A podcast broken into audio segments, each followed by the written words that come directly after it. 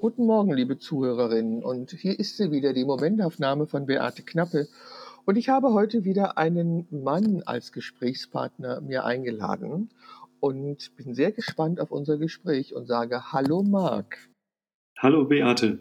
Ja, die Spannung liegt auch ganz auf meiner Seite. Ich bin auch sehr gespannt, wie unser Gespräch so laufen wird. Marc, wie geht's dir heute Morgen? Ähm, wie geht's mir? Das ist eine gute Frage. Ich ähm, bin quasi so aus einem Geschäftstermin in den anderen gesprungen. Der Morgen war schon relativ stressig. Ähm, und jetzt geht es mir ganz gut. Ich bin freudig gespannt und freue mich auf unser Gespräch. Ja, so geht es mir. Stell dich doch einfach mal kurz vor, was ist dein Beruf? Ja, also ich bin Marc, Jahrgang 77, also ich werde ziemlich bald 46 Jahre alt. Ich äh, habe vier Kinder und lebe mit meiner Partnerin zusammen. Und ich, ja, ich sage das immer so auf eine spezielle Art, wenn ich das gefragt werde. Ich habe ursprünglich mal was Vernünftiges gelernt, sage ich dann immer, ähm, und habe eine Schreinerausbildung gemacht, so richtig mit Gesellenbrief in einer Werkstatt äh, mit Holz arbeiten. Das liebe ich immer noch sehr und betreibe ich mittlerweile eher als Hobby nebenbei. Und dann habe ich äh, studiert im Wirtschaftsingenieurwesen habe als Ingenieur angefangen in einem, bei einem Automobilzulieferer und bin in dieser Branche hängen geblieben, ähm, wurde Teamleiter und Manager und Direktor und jetzt beschäftige ich mich vor allem mit äh, Krisenherden rund um die Welt von irgendwelchen Automobilherstellern und Zulieferern und ja, verbringe damit so meine Zeit. Viel am Rechner, viel in Konferenzen und viel unterwegs.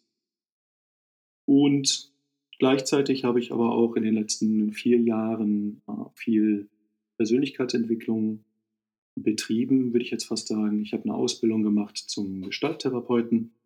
Die ist quasi abgeschlossen. Ich bin in den letzten Zügen des praktischen Teils. Und das ist für mich so, ja, das war eine Zeit lang in meinem Leben quasi sowas wie ein Lebensretter, ähm, um ja, mich zu spüren, mich zu finden, zu gucken, wie es mir geht. Das war so der, der Anstoß des Ganzen. Und das hat sich ähm, neben diesem Punkt auch so entwickelt, dass das, ähm, ich festgestellt habe, dass es eine sehr bereichernde, sehr äh, wertvolle Arbeit ist, mit Menschen deren Entwicklung zu begleiten. Und das gibt mir ganz viel, ja, wie soll ich sagen, ganz viel Frieden, Ruhe, äh, ja, Reichtum, würde ich es fast bezeichnen, äh, neben der Hauptarbeit, die ich mache für meinen Broterwerb. Jetzt habe ich, ganz viel, hab ich ganz viel gesprochen. Ja, super, super. Äh, wir können feststellen, dass du dich als Mann fühlst und als Mann gelesen werden willst und ähm, auch einen sehr ich sage jetzt mal, stereotyp männlich geprägten Beruf hast. Also Schreiner ist was Handwerkliches, das ist ja, also ich bin ja auch äh, Gesellin, also ich bin ja Fotografengesellin, worauf ich auch sehr stolz bin. Äh, aber mit Holz zu arbeiten ist ja auch was sehr Handfestes, was sehr, ja, was sehr also Stereotyp gemeint, wirklich was sehr Männliches. Und dein Wirtschaftsingenieur ist es ja ebenfalls. Und dann auf der anderen Seite deine Ausbildung zum Gestalttherapeuten, das sind ja zwei Welten, die da aufeinandertreffen. Ja, das, ist es in der Tat, ja, das ist wie zwei Welten. Ähm, und ähm, gerade der Bereich ähm, Gestalttherapie, Psychologie ist auch sehr stark frauengeprägt, würde ich fast sagen. Ja, und es kam dazu wie aus einer wie aus einer Not für mich etwas tun zu müssen, weil es quasi nicht mehr anders ging. Und hat sich entwickelt zu einer großen Liebe, die ähm, Gott sei Dank immer mehr Raum nimmt in meinem Leben. Ja. Ähm, möchtest du darüber sprechen, was, es, was du damit meinst, weil es nicht mehr anders ging? Ja, ich muss gucken, wie weit ich aushole. ähm, ähm, wie wie, wie, wie packe ich es am besten an? Also es gab so eine Phase in meinem Leben, ähm, in der ich zwar recht erfolgreich war und ähm, mich auch um alles gekümmert habe, was es so zu kümmern gab. Sprich, die Familie ist versorgt, war versorgt, den Kindern ging es gut. Alles lief eigentlich prächtig und hervorragend. aber es gab irgendwie so einen Punkt in meinem Leben, wo ich festgestellt habe, dass ich gar nicht so richtig wusste, wer ich eigentlich bin, was ich eigentlich möchte, wohin meine Reise geht. Und es hat so einen ähm, Status erreicht von, ich würde fast sagen, so vor sich hin funktionieren. Ja, also es gab im Außen eigentlich keine Frage daran, ob irgendwas nicht in Ordnung ist, würde ich mal so sagen. Vielleicht, ne, ich weiß nicht, ob du es kennst, äh, oft sehen Außenstehende mehr, als man selbst so wahrnimmt. Ist so meine, meine Erfahrung. Genau, aber es lief alles, es war alles gut, aber es gab so den Punkt von, ähm, wer bin ich eigentlich? Ja, und ist es das, dieses vor mich hin funktionieren, 40, 60 oder wie viele Stunden auch immer die Woche arbeiten und reisen, ist es das, was ich mein Leben lang machen möchte? Und diese berühmte Sinnfrage, die irgendwann mal so ins Leben kommt, manchmal früher, manchmal später. Du, die verlässt mich offensichtlich nie. Ja, ja. das ist, ähm, ja, ich, ich weiß, was du meinst, glaube ich. Sag mal, wie würdest du dich, mit welchen drei Worten andersrum würdest du dich heute beschreiben? Oh, wow, das ist schwierig. Wie würde ich mich beschreiben? Äh, wenn ich das Attributiv äh, sehen würde, als ruhig, friedlich, liebevoll. Das wären so drei Punkte, die mir sofort in den Sinn kommen. Ähm, und drumherum gibt es eine ganze Menge, was ich noch nennen könnte. Aber wenn es auf drei beschränken möchtest, dann wäre es das wohl. Und was verstehst du unter Männlichkeit? Auch schwierig. Ähm, Hatte ich gesagt, dass das ein leichter Podcast wird?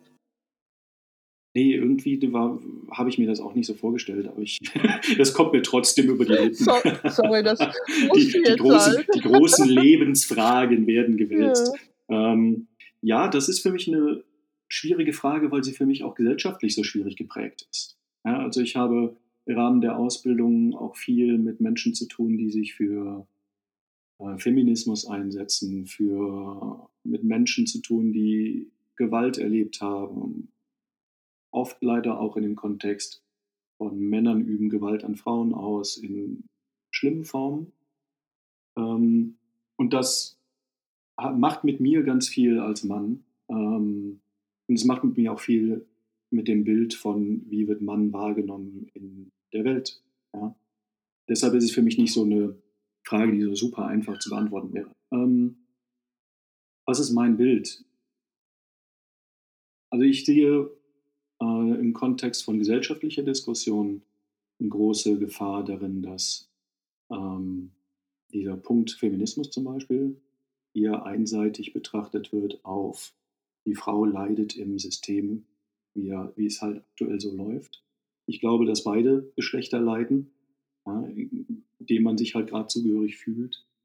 Ähm, und ich glaube, dass auch für den Mann in der Gesellschaft, wie es so die letzten ähm, ja, 100 Jahre wohl war oder vielleicht sogar mehr, ein Bild geprägt wurde von Männer weinen nicht, Männer arbeiten hart, Männer versorgen die Familie, Gefühle sind eher so Nebensache, ähm, Männer sind eher hart und stark. Okay, okay, was du beschreibst, ähm, ist, das, ist der stereotype, stereotype richtig, gesellschaftliche genau, genau. Anspruch an Männer.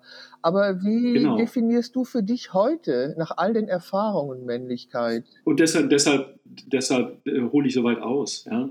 Ähm, für, mich, für mich ist es insofern schwer, ich kann definieren, wie ich mich als Mann sehe.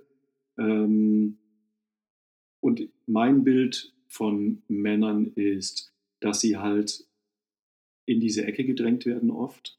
Ja, von wem? Von, diese Rollen erfüllen müssen. Von wem? Gesellschaftlich. Okay. Hm. Gesellschaftlich. Ja. Und dass äh, es bei ganz vielen Männern, glaube ich, gar nicht so eine Wahrnehmung darüber gibt, ähm, dass sie auch eine andere Wahl hätten. Ja, ich glaube, dass so die neueren Generationen da noch weiter sind und offener denken äh, und auch mehr Möglichkeiten sehen, ähm, sich mehr zu entfalten.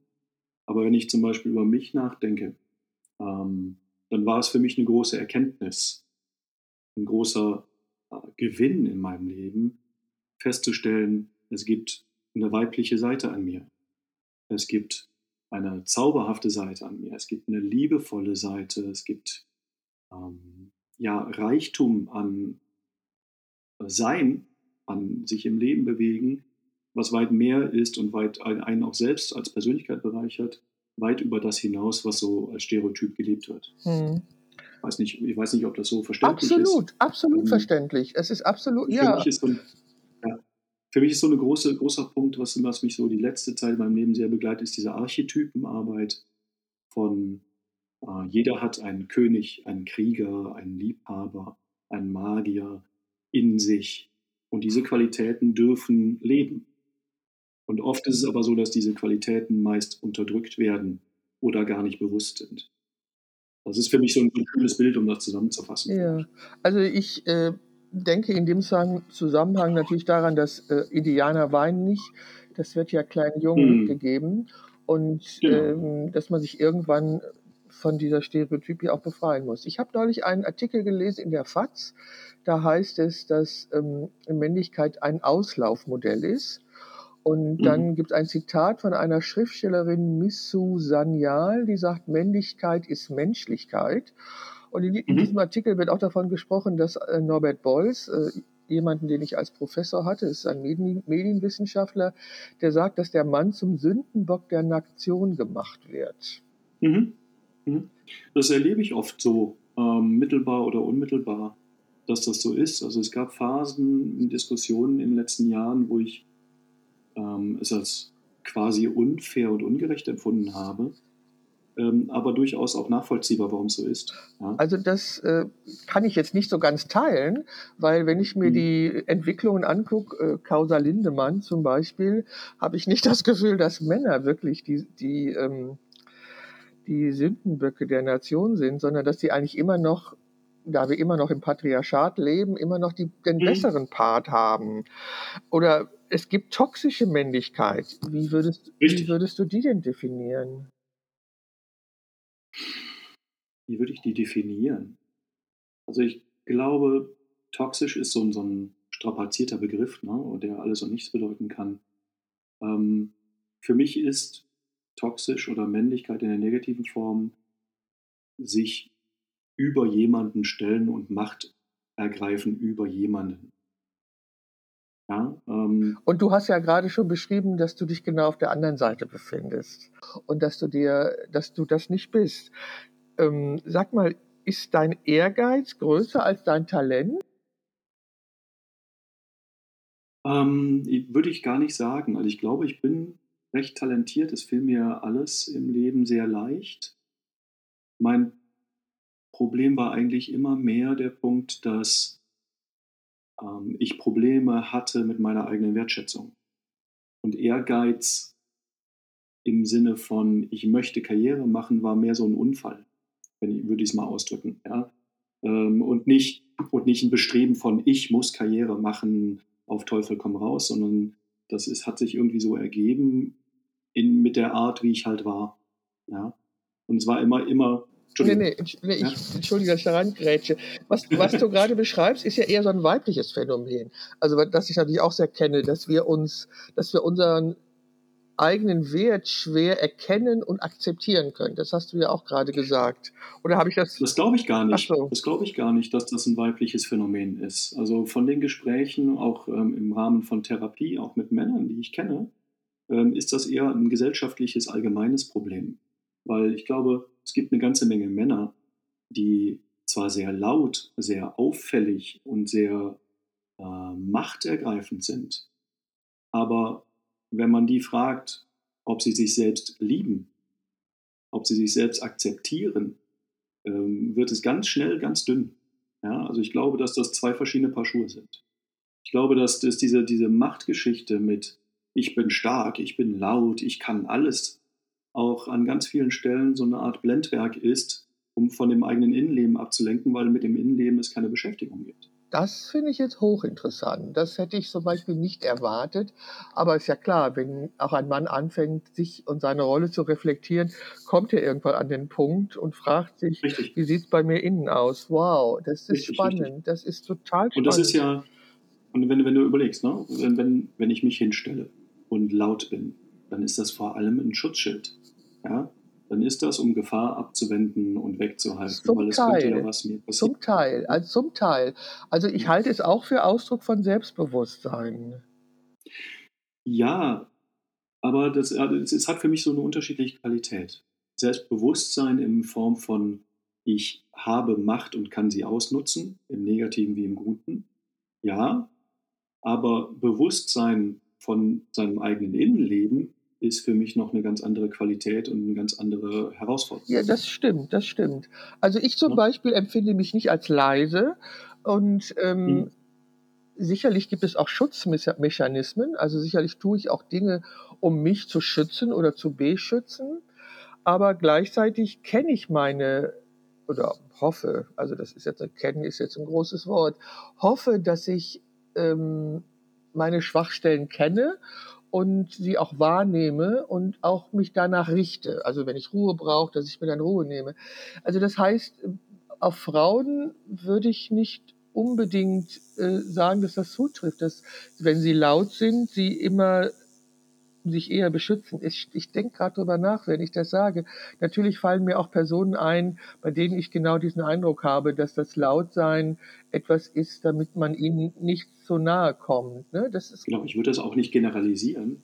Ich würde nur halt nicht ableiten automatisch von laut, dass es ähm, dass dahinter ein gesundes Selbstbewusstsein steht. Ja gut, das stimmt natürlich. Das, meinte ich damit. Ja. Ne? Also da ist für mich kein Automatismus, weil da sagtest du ja gerade selbst, ja. gibt es unterschiedliche Erfahrungen. Ja, ne? das stimmt natürlich.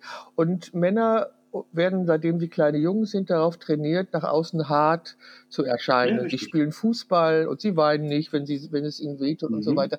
Okay, mhm. das, das meinst du. Das bedeutet nicht, dass sie grundsätzlich durch und durch hart sind, sondern dass sie da ein Bild zur Schau stellen, was sie nicht immer trifft. Gut, das trifft aber auf Frauen auch zu. Wir sind jetzt ja bei der Männlichkeit. Aber wir können feststellen, mhm. dass es durchaus Ähnlichkeiten gibt. Das können wir an diesem Punkt konstatieren. Es gibt durchaus Ähnlichkeiten im Verhalten und es gibt Ähnlichkeit in den Stereotypen Rollenerwartungen an Männern und Frauen. Und du bringst mich gerade vollkommen aus meinem Konzept mit deinen Schilderungen, denen ich natürlich vom Grundsatz her nicht widersprechen kann, merke ich gerade. Sag mal, ähm, was fällt dir als erstes auf, wenn du einem Menschen begegnest, den du zum ersten Mal siehst? Was mir zuerst auffällt, ähm, die Wachheit und Ausstrahlung der Augen. Mhm. Also das sagen viele, dass ihnen die Augen ihres Gegenübers als erstes auffallen. Hast du, hm. weißt du, warum das so sein kann, dass Augen einem als erstes auffallen?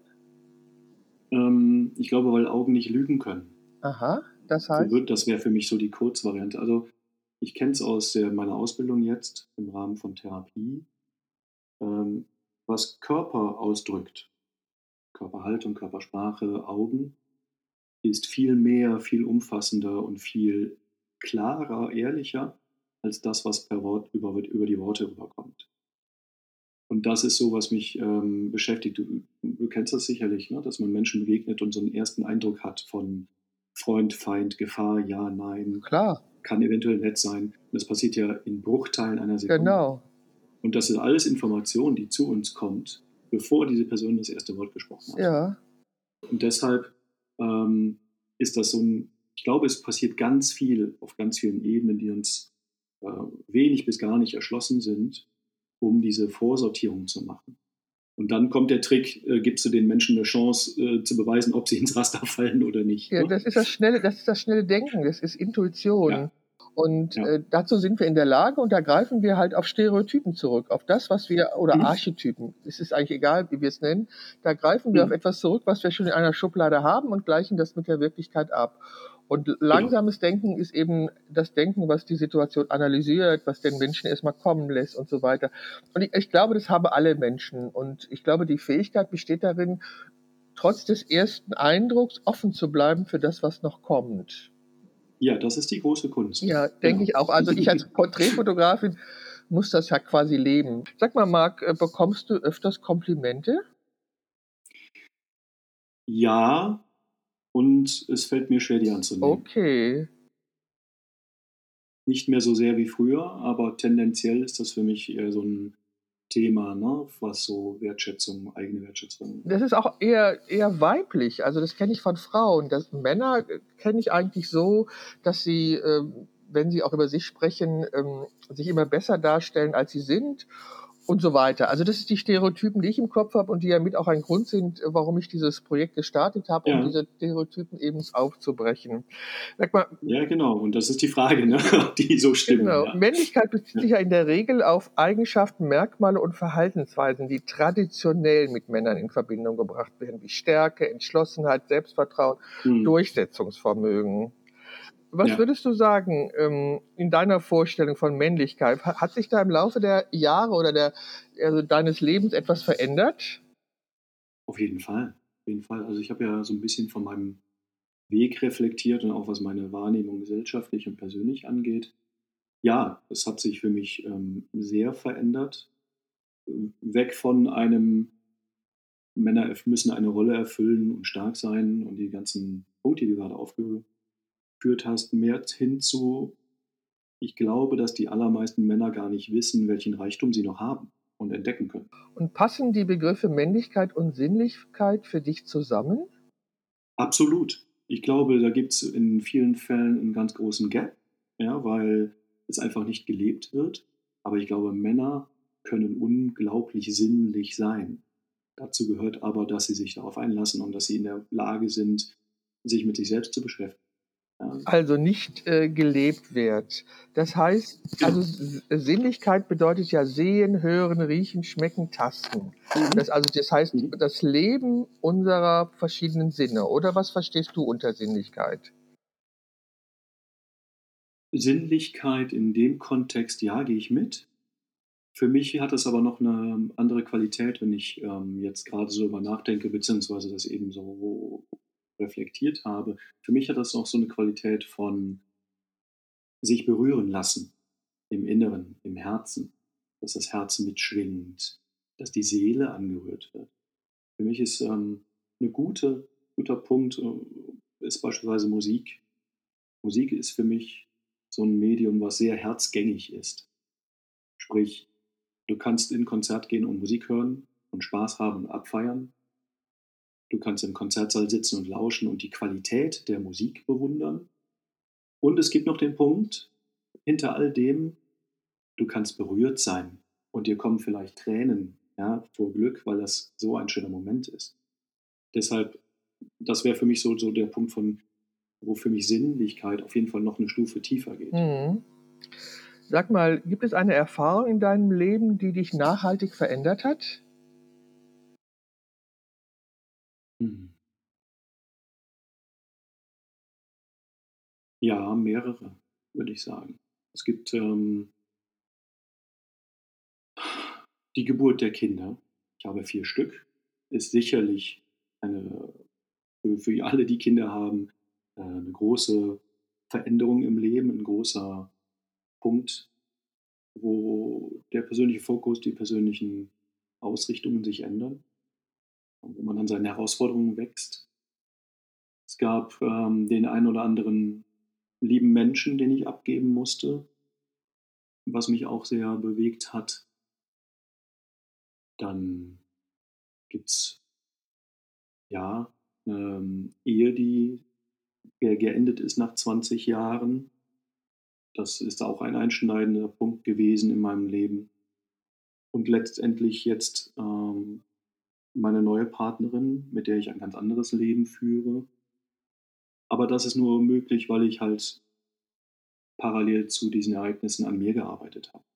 Also meine Erfahrung diesbezüglich ist halt vor allem, Dinge können möglich, wurden möglich für mich, weil ich an mir gearbeitet habe. Ich habe ganz lange gelebt mit dem Fokus von, äh, die Umwelt ist schuld, die Umstände müssen sich ändern. So diese typische Geschichte von, wenn im Außen alles besser wird, dann kann es mir auch gut gehen. Ja, und ich glaube, es gibt ganz viele Menschen, die so durchs Leben gehen. Und das ist auch gar nicht verwerflich, weil es ist, die Gesellschaft funktioniert in vielen Sti- äh, Dingen so. Ne? Aber für mich ist der Schlüssel in meinem Leben das Arbeiten an mir selbst, was ermöglicht hat, dass es mir besser geht. Die Frage, ob du ein Gefühls- oder ein Kopfmensch bist, äh, brauche ich ja gar nicht zu stellen. Aber wie, Ich bin ein Herzmensch, wenn du das so möchtest. das ist die Verbindung, du bist ein Herzmensch. Es gibt ja unterschiedliche Strukturen. Ne? Kopf, Bauch, Herz sind so die drei großen, äh, großen Punkte. Ja?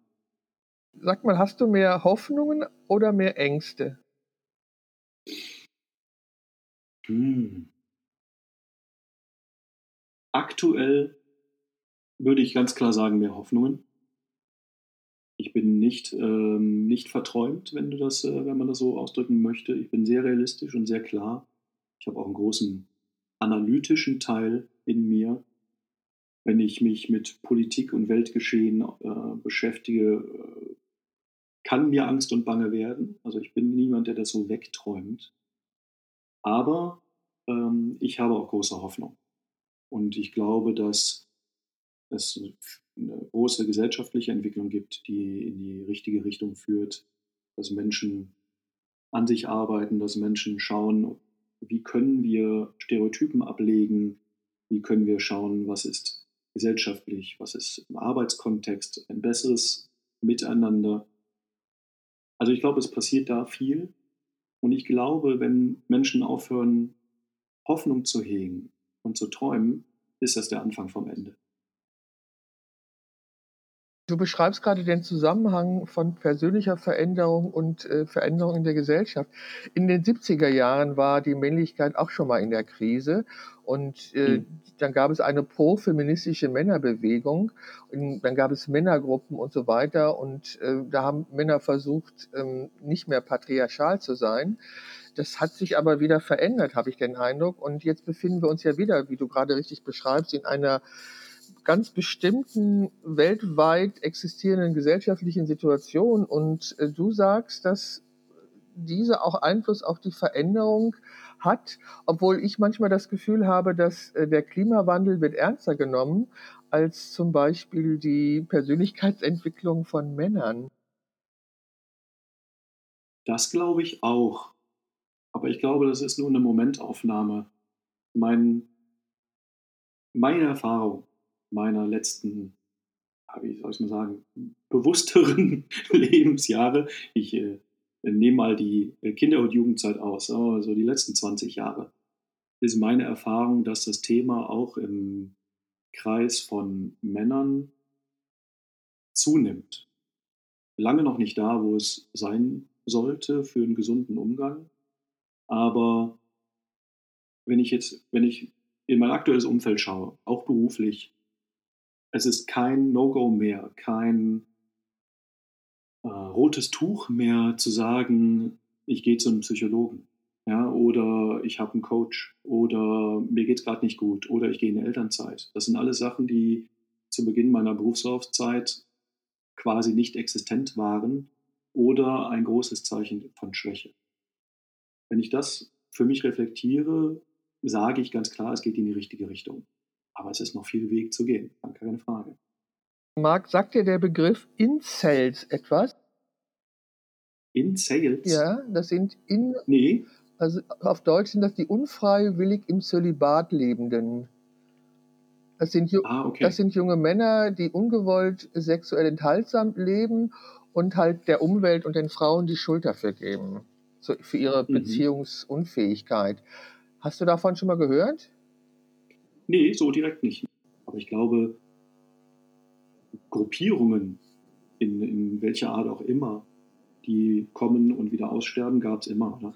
Ja gut, nur das Patriarchat, das ist noch nicht ausgestorben. Das ist was, das ist eine größere Nummer, absolut. Ja, also das ist. ja. Okay, kommen wir doch zurück zur Sinnlichkeit. Also auf die Sinnlichkeit, mhm. die sich darauf bezieht, dass wir alles mit unseren Sinnen wahrnehmen. Und du hast eben schon von Berührung gesprochen, von Musik, die berührt. Ich hatte neulich ein Gespräch mit einem Mann, der ganz erstaunt festgestellt hat, dass die Berührungen durch einen Mann auch angenehm sein könnten, können. Mhm. Das hatte er nicht erwartet.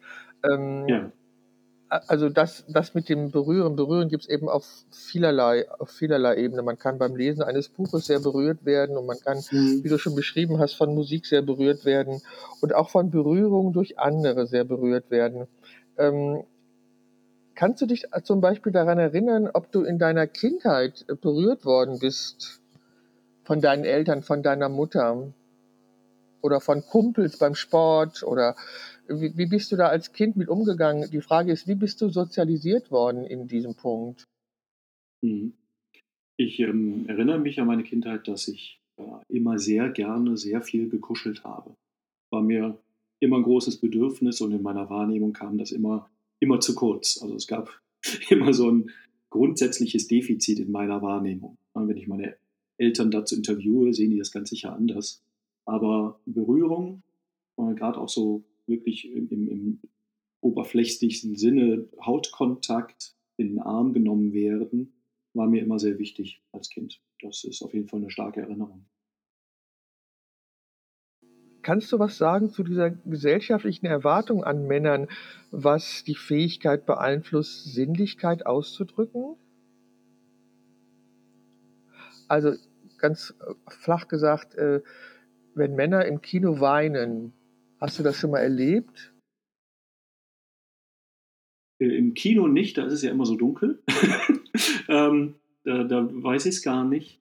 Ähm, ich weiß es tatsächlich vom Konzertsaal ja, von mir persönlich, dass ich äh, da saß mit meiner Partnerin und mir die Tränen unterliefen äh, und ich es einfach ähm, habe geschehen lassen und mir klar war, das ist jetzt so und es ist okay.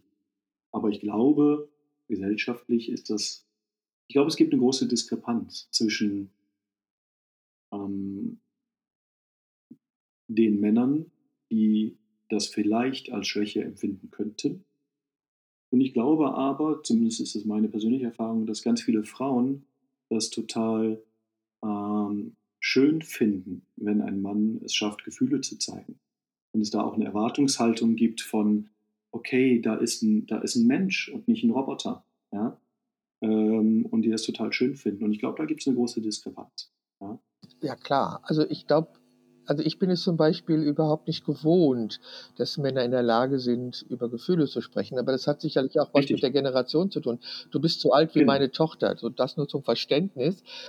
ja, also das heißt, ich bin eine komplett andere Generation und äh, ja. ich ähm, erfahre eben jetzt, dass es Männer gibt, die durchaus über ihre Gefühle sprechen können, die ihre Gefühle mhm, wahrnehmen genau. oder die sich auf den Weg gemacht haben, dahin eben etwas zu spüren, was in ihrem Körper vor sich geht, was sie so, mhm. aber über Gefühle sprechen ähm, ist etwas, ähm, was man ja lernen muss und zu, zu dem man bereit sein muss. Und ähm, ich, glaub, ich glaube, also meine Warnung ist, Wahrnehmung ist die, dass das gesellschaftlich nicht so anerkannt ist. Mhm. Stimme ich dir zu. Stimme ich dir sehr zu. Wobei ich auch glaube, dass ähm, dieser, dieses Lernen über Gefühle sprechen äh, beide Geschlechter betrifft. Weil es ist, glaube ich, für mich, also für mich ist es ein Unterschied, ob man oberflächlich spricht über mir geht's gut, mir geht's schlecht oder ob man wirklich reflektiert ist äh, über sein Innenleben. Ja, und ich glaube, da müssen alle lernen, aber Männer ganz besonders. Ja, ja weil sie eben anders sozialisiert worden sind richtig, als Frauen. Richtig. Das können wir feststellen. Sag mal, über die Tränen bei Musik hinaus, wie lebst du deine Sinnlichkeit in deinem Alltag? Hm. Also, also außerhalb einer romantischen Beziehung, meine ich jetzt, ne? Ja, es ist schon klar. ähm, ja, das, das hängt immer so ein bisschen damit zusammen, wie gut ich bei mir bin. Ähm, ich brauche dafür vor allem Ruhe äh, und Zeit und die muss ich mir erkämpfen und freischaufeln. Und dann hat es für mich viel mit ähm, das für mich wirklich sinnliches Erleben kann alles Mögliche sein. Ähm, ich liebe es, raus in die Natur zu gehen. Für mich ist Wald und Berge, aber auch Meer ähm, ein großer Punkt von Ruhe. Ähm, ja, und wenn du so willst, auch so eine Verbindung zur Schöpfung, wenn du so willst. Ich glaube, da liegt ein großer Reichtum an Frieden, an Energie. Musik spielt eine große Rolle. Was ist mit gutem. Essen? Gutes Essen, gut, dass du das erwähnst. Ja, göttlich. Ähm, ich bin ein Genussmensch diesbezüglich äh, und liebe es gut zu essen. Das spielt auf jeden Fall auch eine, gut, große Rolle, ja. Also es ist tatsächlich äh, dieses Erfahren mit allen Sinnen und dann halt dieser tiefere Punkt von, okay, ich fühle es auch. Ja, und ohne dieses Fühlen, ähm, ohne dass du an den Punkt kommst, bringt es nichts. Ne? Ich kann durch den Wald gehen und gehe durch den Wald. Oder ich sehe wirklich, was da ist. Ich fühle die Rinde vom Baum und merke, das ist ein Lebewesen. Ähm, das ist für mich ein qualitativ sehr großer Unterschied. Und das musste ich auch erst lernen. Für mich war da diesbezüglich ähm, der Jakobsweg ein ganz großer Augenöffner. Du bist ihn gegangen, den Jakobsweg? Äh, zur Hälfte bis jetzt. Leider ist beruflich das Problem, dass ich mal nicht mal eben sechs Wochen am Stück Urlaub nehmen kann. Das heißt, so bin ich die ersten 400 Kilometer gegangen von der französischen Grenze aus. Und das war für mich ähm, ja jedes Mal ein sehr sehr tiefgreifende und sehr zauberhafte Begegnungen, die ich dort hatte. Hast du da in Schlafsälen übernachtet oder hast du den Hotel gesucht? Ich habe äh, mich tatsächlich die meiste Zeit treiben lassen. Für mich ist, macht das einen großen Unterschied, ob ich den Jakobsweg gehe und einen Plan folge und Reservierungen mache oder ob ich äh, meiner Intuition folge. Und auch dazu musste ich mich das erste Mal zwingen, Ne? Weil ich bin es gewohnt, auch beruflich irgendwie Pläne zu machen, Aktionen zu planen, äh, die Plan B zu schmieden, wenn Plan A nicht funktioniert und so weiter und so fort. Und dann sich auf so einen Weg zu begeben und sagen, okay, ich lasse mich treiben und ich höre auf meine Intuition, auf mein Herz und folge dem, ist ein wahnsinnig großer Schritt und ist aber für mich der kostbarste Teil. So, ich habe geschlafen in großen Schlafsälen, äh, in sogenannten Donativos, wo man sich trifft und am Eingang steht dann ein Kasten, da steht in 15 Sprachen, ähm, gib, was du kannst oder nimm, was du brauchst. Ja, das funktioniert dann auf dem Prinzip, dass du was reinlegst oder rausnimmst äh, und nichts ist äh, vorgeschrieben und es treffen sich einfach wildfremde Menschen und kochen gemeinsam und waschen gemeinsam. Und du triffst halt Menschen auf eine ganz andere Ebene.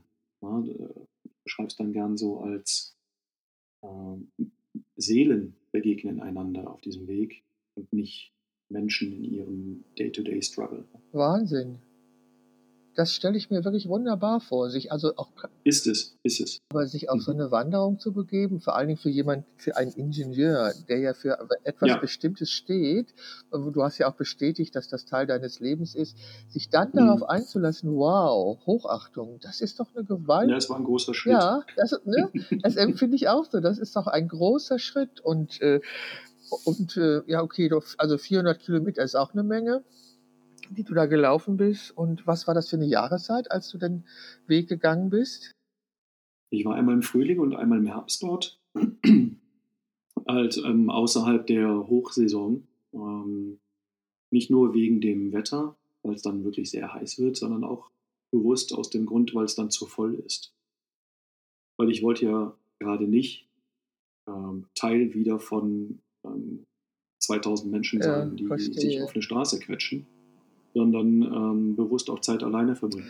Was glaubst du, warum sich äh, 2000 Menschen da finden und äh, den Jakobsweg gehen, der ja eigentlich das Gegenteil von Massentourismus sein soll oder sein will? Hm. Ich glaube, es gibt bei, also bei allen, mit denen ich persönlich Kontakt hatte auf dem Weg, gab es immer einen inneren Drang, etwas zu finden. Die allermeisten wussten nicht, was sie finden wollten oder auf was, was sie gesucht haben. Aber es gab immer einen inneren Drang von, etwas muss sich in meinem Leben ändern. Ich brauche eine Antwort, ich brauche innere Klarheit. Und das war die Motivation für alle, die ich kenne, die dorthin gegangen sind. Ich weiß auch, dass es Menschen gibt, die machen das aus äh, einem mehr lustigen Antrieb, nach dem Motto, ähm, ist cool, will ich machen, steht auf meiner Bucketlist nach dem Motto. Ne, ich kenne viele Spanier, die das, äh, für die das einfach zum Leben gehört. Äh, einmal im Leben muss ich den Camino gelaufen sein und die machen das dann an einem langen Wochenende mit einem Feiertag, diese Mindeststrecke von 200 Kilometern, damit man die Compostella bekommt. Ne? Also ich glaube, es gibt sehr unterschiedliche Motivationen, aber ich glaube, viele, wenn nicht die meisten, machen das wirklich aus einem inneren Antrieb, weil sie auf der Suche sind und die Antworten halt im normalen Leben äh, und in unserer Gesellschaft nicht finden. Welche, welche Antworten hast du gefunden?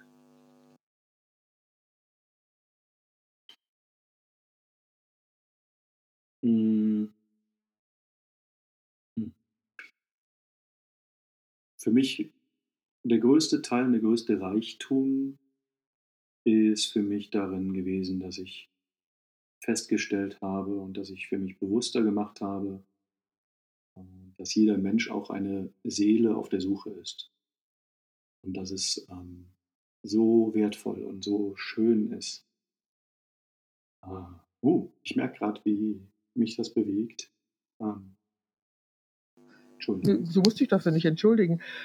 Äh, äh, weil, aber äh, was heißt genau Nein, aber es ist, suchend? Ja? Also was heißt genau suchende Seele? Kannst du das noch irgendwie differenzierter Also es gibt, es gibt für mich, in diesen Begegnungen, die ich hatte, lag immer eine ähm, Verletzlichkeit, Offenheit, eben keine Schutzschilde, keine Maske, keine Barriere, sondern diese wirkliche direkte Kontakt zum Innern von ich brauche eine Antwort für mein Leben.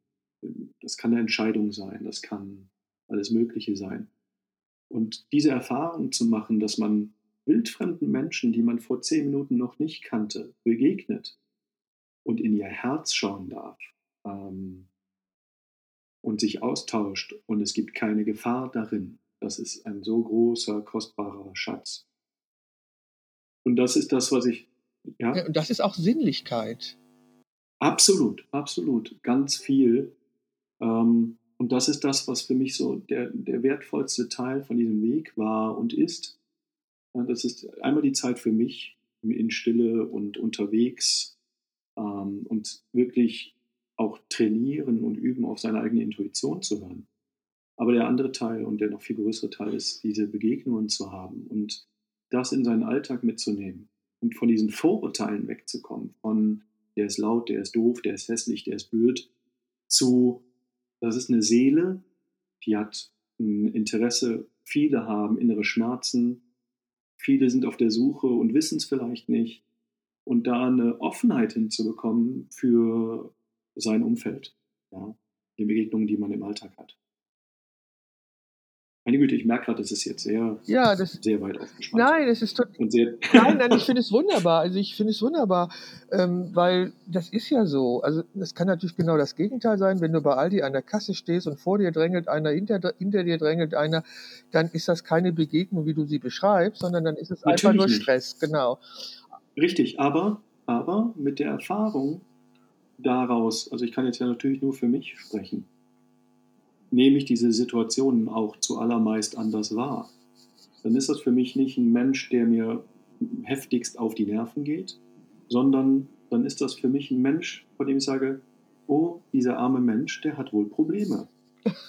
ja? Also dann stehen an, an den Kassen der Supermärkte wirklich nur Menschen, die Probleme haben. ja, und das ist, ja, aber, aber ganz ehrlich, das ist so. Ja, wenn ich ausschließlich in meinem Außen unterwegs bin und meine Umwelt verantwortlich auch für alle meine Probleme, dann ist das die Konsequenz. Aber lass uns nochmal zurückkommen zur Wahrnehmung von Sinnlichkeit im Alltag. Da fällt mir noch der, der Moment der Kleidung auf. Also es gibt ja, mhm. es gibt ja Kord, es gibt ja Jeansstoff, es gibt Mohair, es gibt Wolle, es gibt solche unterschiedlichen Materialien, mit denen man sich kleidet. Achtest du darauf, aus welchen Materialien deine Kleidung sind und weißt du, wie die Sachen, die du gerade jetzt anhast, sich anfühlen, ohne sie anzufassen? ja, das ist, ähm, da erwischst du mich auf einem Fuß. Ich bin ähm, sowas wie eine Shopping Queen, würde ich fast sagen. Also ich bin sehr bewusst darüber, was ich äh, anziehe, was, wie ich mich kleide und lege darauf auch Wert. Und gleichzeitig habe ich aber auch äh, sehr, sehr, sehr viele unterschiedliche Kleidungsstile, weil ich mich in vielen unterschiedlichen äh, Welten bewege sozusagen. Ich ähm, bin sowohl in Businessanzügen von ja, guter Qualität unterwegs äh, aus italienischen Stoffen, äh, aber auch in Jogginghose äh, zu Hause auf der Couch, ne? beziehungsweise in Jeans und Hemd in irgendwelchen Produktionswerken. Das heißt, es gibt ein großes Spannungsfeld oder große, große Spannbreite, aber grundsätzlich schon äh, ein großes Interesse daran, dass es ähm, dass ich mich gut gekleidet fühle, sagen wir es mal so. Ja, das, das ja. ist auch eine sinnliche Wahrnehmung. Ja. Also ja. Sinnlichkeit spielt in deinem Alltag eine Rolle, können wir hiermit feststellen. Sag, Ja, durchaus, aber da musste ich tatsächlich erst hinkommen. ja, klar. Ja. Äh, Marc, du hast eben von Bucketliste gesprochen, von der der anderen. Mhm. Was steht denn auf deiner Bucketliste? Hm. Also Jakobsweg zu Ende gehen ist ganz, ganz oben. Und ähm, kürzlich ist eine Freundin von mir den äh, Camino Norte gegangen, an der Atlantikküste vorbei. Der ist auch wunderschön und du gehst dann so die Felsklippen rauf und runter. Das steht dann mit drauf. Dann gibt es ein großes Bestreben von mir, mit dieser inneren Arbeit da weiter tätig zu werden und dieses Tätigkeitsfeld weiter auszubauen. Das ist ein großes Ziel. Und da muss ich noch schauen, wie kann das ins Leben kommen, in welcher Form und in welcher Art. Und dann gibt es ganz viel, was damit zu tun hat, ähm, zu reisen. Ja, also Menschen kennenzulernen, Kulturen kennenzulernen. Ich bin äh, die meiste Zeit meines Berufslebens viel unterwegs gewesen, in anderen Ländern, auch in anderen Kontinenten, aber halt immer im beruflichen Kontext. Und dann hat man nicht viel Zeit, sich vor Ort umzuschauen, mit den Menschen wirklich ins Gespräch zu kommen. Und das möchte ich gerne nachholen bzw. intensivieren. Das ist ein anderer Teil. Und dann gibt es natürlich so Sachen wie äh, Kinder großkriegen. Ähm, Aber das geht ja von alleine. Studium begleiten. Naja, Du kannst, du kannst ja nicht an ihnen ziehen, damit sie schneller wachsen. Also, nee, das, das, das, das stimmt, das stimmt. Ich kann versuchen, einigermaßen gutes Vorbild zu sein und äh, akzeptieren, dass ich darin scheitere ab und zu. Äh, aber viel mehr nicht, da hast du recht.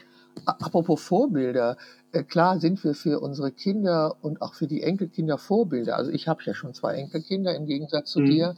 Vorbilder, hast du, kannst du konkrete Vorbilder für dich benennen? Schwierig tatsächlich. Oder anders gefragt, gibt es Persönlichkeiten, jetzt ob lebend oder tot, mit denen du dich gerne mal an einen Tisch setzen würdest, um mit ihnen zu reden? Ja, ja, unterschiedlichster Couleur. Erzähl uns davon, bitte.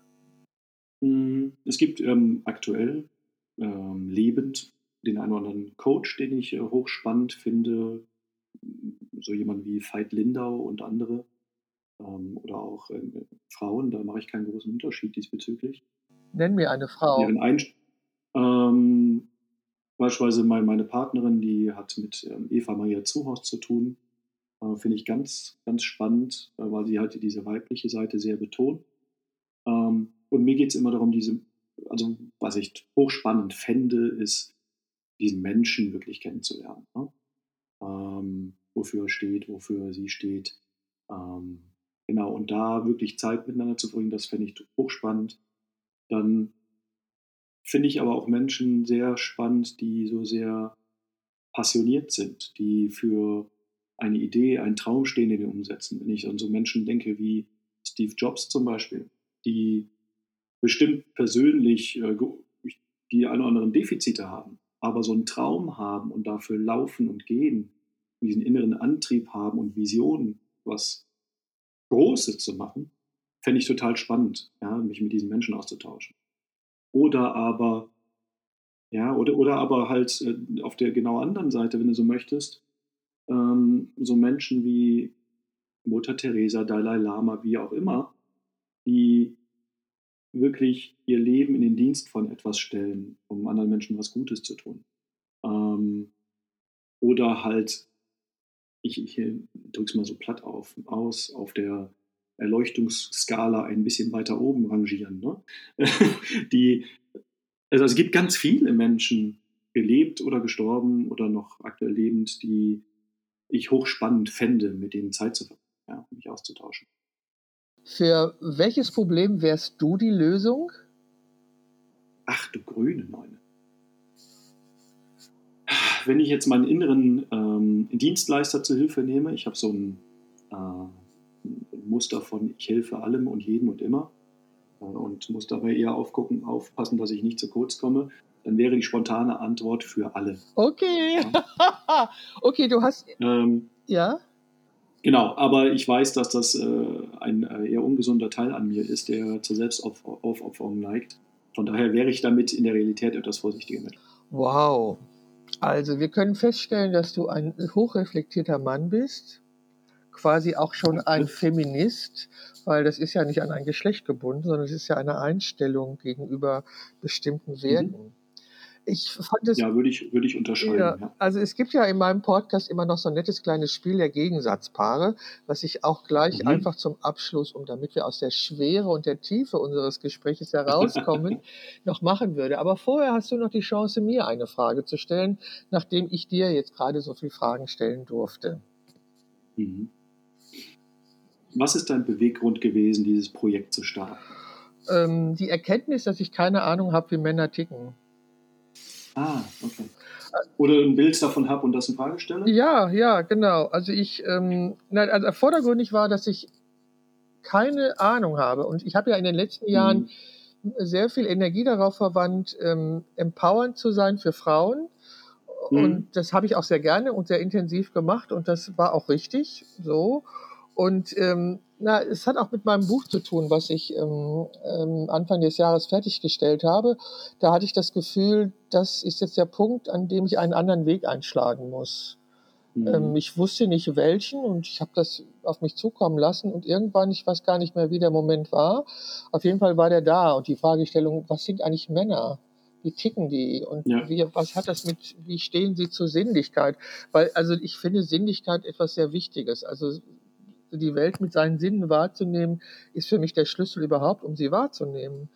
Und Absolut. Ja. so, und dann war die Frage, ja, ich verstehe Männer nicht. Also, wie guck mal, ich, du bist so alt wie meine Tochter. Das heißt, ich bin äh, ja wirklich eine andere Generation und ähm, ich kenne keine, ich kenne weder Frauen noch Männer in meinem Alter, mit denen ich mich austauschen könnte. Sie sind alle wesentlich jünger als ich. Ähm, wo Alter für mich bis jetzt noch nie ein Thema war, das ist erst durch mein Außen an mich herangetragen worden, wo, wo ich sagen kann, du, nicht ich habe ein Problem mit meinem Alter, sondern du hast Stereotypen, in die ich, in, in die ich nicht hineinpasse, ja.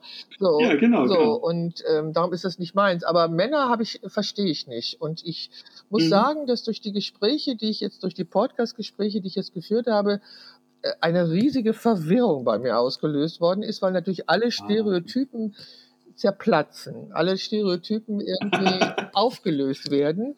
Was ja eigentlich super Ja, ist. ja, ne? natürlich ist das super, aber das Ja. ist natürlich eine Verwirrung. Du kannst dir gleich vorstellen, dass Ja. meine Intuition muss jetzt erstmal neue, die Schubladen neu füllen, um, Da müssen wieder neue Synapsen ja, verknüpft um, werden. so. Und im Moment ist es eben so, dass ich total verwirrt bin. Darum bin ich sehr froh. Also, wie Ja. gesagt, von der jahrelangen Empowering von Frauen, also ich empower jetzt nicht Männer, aber ich ergründe oder versuche, ähm, sie zu verstehen oder versuche, sie kennenzulernen. Und bin eigentlich sehr froh, weil äh, ich wie bis jetzt jedes Gespräch unglaublich erhellend war, unglaublich aufschlussreich für mich gewesen ist. Ähm, Wie schön. Wie ja, das finde das Ja. finde ich auch. Also es, ähm, es ist ja auch Arbeit. Also ich mache es unglaublich gerne. Ich liebe Podcasten, ich liebe solche Gespräche. Ich liebe auch solche Gespräche, wo ich mich nur auf die Stimme konzentrieren kann des anderen. Mhm. Das gefällt mir sehr. Und ähm, also ich bin, ich bin froh, diese Entscheidung getroffen zu haben zu diesem Projekt und ähm, bin sehr gespannt, wo es letztendlich hinführt. Es ähm, ändert sich ja. Also bei mir ist es so, Projekte entwickeln sich ja, während ich sie mache. Und das Ja. denke ich, das ist auch bei diesem Projekt so. Also ich habe jetzt zum Beispiel angefangen, die Gespräche transkribieren zu lassen, weil ich denke, ich muss das nochmal nachlesen und auch vielleicht nochmal zusammenfassen, was da alles gesagt worden ist. Ähm, Mhm. und dann halt die Kombination mit den Fotos von den jeweiligen. Also ich bin sehr gespannt. Also ich sehe da schon ein Buchlayout vor mir, aber äh, es ist noch Zukunftsmusik. Es müssen noch ein paar mehr, Ja. es müssen noch ein paar mehr sein. Aber ich fand es bis jetzt unglaublich spannend. Jedes einzelne Gespräch war anders und auch erhellend.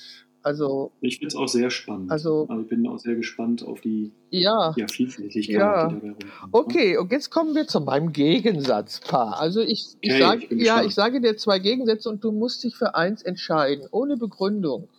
Also, es geht los, Okay. Marc. Rau oder zart? Zart. Wildes Bartwachstum oder perfekt getrimmter Designerbart? Der Designerbart. Stärke oder Empfindsamkeit? Empfindsamkeit. Bierbauch oder Waschbrettbauch? Waschbrettbauch. Sportwagen oder Elektrofahrrad? Elektrofahrer. Dominanz oder Hingabe? Hingabe. Unnahbarkeit oder Einfühlsamkeit? Kontrolle oder Loslassen? Loslassen, schwierig. Aggressi Aggressivität oder Sanftmut. Sanftmut. Männerabend oder Wellnesstag. Wellness, auf jeden Fall. Körperliche Robustheit oder Feinfühligkeit. Feinfühligkeit. Hartnäckigkeit oder Verspieltheit. Verspieltheit. Rationalität oder Intuition. Intuition. Handwerklich unbegabt oder Do-it-yourself-Genie. Do-it-yourself-Genie. Unabhängigkeit oder Verbundenheit. Verbundenheit. Konkurrenz oder Zusammenarbeit. Zusammenarbeit. Muskelpaket oder Yoga-Guru. Yoga. Grillmeister oder Küchenchaot. Grillmeister. Männerhöhle oder aufgeräumtes Zuhause. Darf ich, muss ich mich Ja. ähm, äh, dann Zuhause. Stolz oder Bescheidenheit. Gesunder Stolz. Fußballfanatiker oder Tanzbegeisterter. Tanzbegeistert. Karohemd oder Designeranzug. Der Anzug. Bier oder Cocktail. Beides. Motorradgang oder Strickgruppe. Äh, dann Motorradgang. Stoischer Ausdruck oder ausdrucksstarke Gestik. Ausdrucksstarke Geste. Disziplin oder Selbstverwirklichung. Hm, Ich glaube, es braucht beides. Cowboyhut oder Sonnenhut. Der Sonnenhut. Rationalität oder Emotionalität. Emotionalität. Fußballspiel oder Ballettvorstellung. Fußballspiel. Körperliche Stärke oder geistige Stärke. Beides. Körperliche Präsenz oder innere Schönheit. Innere Schönheit. Grillwurst oder veganes Superfood. Hm, Die Grillwurst. Unabhängig Entschuldigung. Unabhängigkeit oder Abhängigkeit in Beziehungen. Unabhängig. Konformität oder Individualität. Individualität. Karriereorientierung oder Work-Life-Balance. Work-Life-Balance. Selbstaufopferung oder Selbstfürsorge. Fürsorge. Werkzeugkiste oder Schminktäschchen. Werkzeugkiste. Krawatte oder Fliege. Ähm, Krawatte. Machtstreben oder einfühlsame Führung. Einfühlsame Führung. Gruselfilme oder romantische Komödien. Eher die Komödie. Holzfällerhemd oder Seidenkrawatte. Depends. Ich sag mal Holzfeuer. Pragmatische Kleidungswahl oder Modebewusstsein. Modebewusstsein. Furchtloser Actionheld oder überängstlicher Hypochonder. Der Actionheld. Bierkrug oder Kaffeetasse mit Herz. Na, Kaffeetasse mit Herz. Okay. Marc, ich danke dir ganz herzlich für dieses Gespräch. Es hat mir gut gefallen. Ich danke dir. Und ich, Ja, ich wünsche dir noch einen wunderschönen Tag. Den wünsche ich dir auch. Und dann freue ich mich, wenn wir uns bald sehen zum Shooting. So, das war wieder ein wahnsinnig interessantes Gespräch, diesmal mit Marc. Und wie immer bin ich total geflasht von dem, was die Männer mir erzählen und was sie bei mir auslösen. Wie gesagt, diese riesige Verwirrung auf jeden Fall wird da ausgelöst. Und ich bin sehr gespannt, wie es weitergeht. Und ich freue mich, wenn du auch das nächste Mal wieder dabei bist, wenn es heißt. Ist die Momentaufnahme, der Podcast von Beate Knappe und ich bin Beate Knappe, Porträtfotografin in Düsseldorf. Und jetzt möchte ich zum Abschluss noch einen kleinen Wunsch äußern, den ich bisher noch nie geäußert habe. Es gibt äh, auf den verschiedenen Plattformen die Möglichkeit, diesen Podcast zu bewerten. Und je mehr positive Bewertungen ich bekomme, umso mehr habe ich die Chance, dass auch andere von diesem Podcast erfahren, die ihn bisher noch nicht kannten. Daher meine Bitte, wenn du kannst, bewerte diesen Podcast. Herzlichen Dank. Bis zum nächsten Mal.